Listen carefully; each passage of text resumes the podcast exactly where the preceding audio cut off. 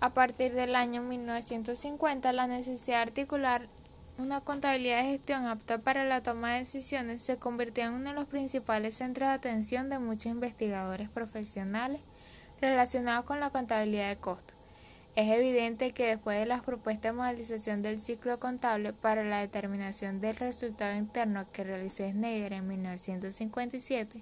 los tratadistas seguían postergando los trabajos conducentes a la sistematización de los modelos de contabilidad de costos, por lo que su propuesta constituye una arriesgada apuesta sobre la futura orientación de contabilidad de costos. Como fruto de las nuevas corrientes investigadoras, durante 20 años siguientes, aparecen una serie de trabajos que empiezan a conformar la contabilidad de gestión. En la actualidad, la contabilidad de gestión permite conocer los aspectos contables financiados de una empresa de una manera detallada,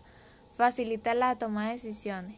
más el control y planificación de los recursos tanto materiales, humanos como económicos, es decir, ayuda a la empresa a recabar información financiera y no financiera, a clasificarla, ordenarla y presentarla para mejorar la toma de decisiones, el control y la planificación de gestión en general de la sociedad.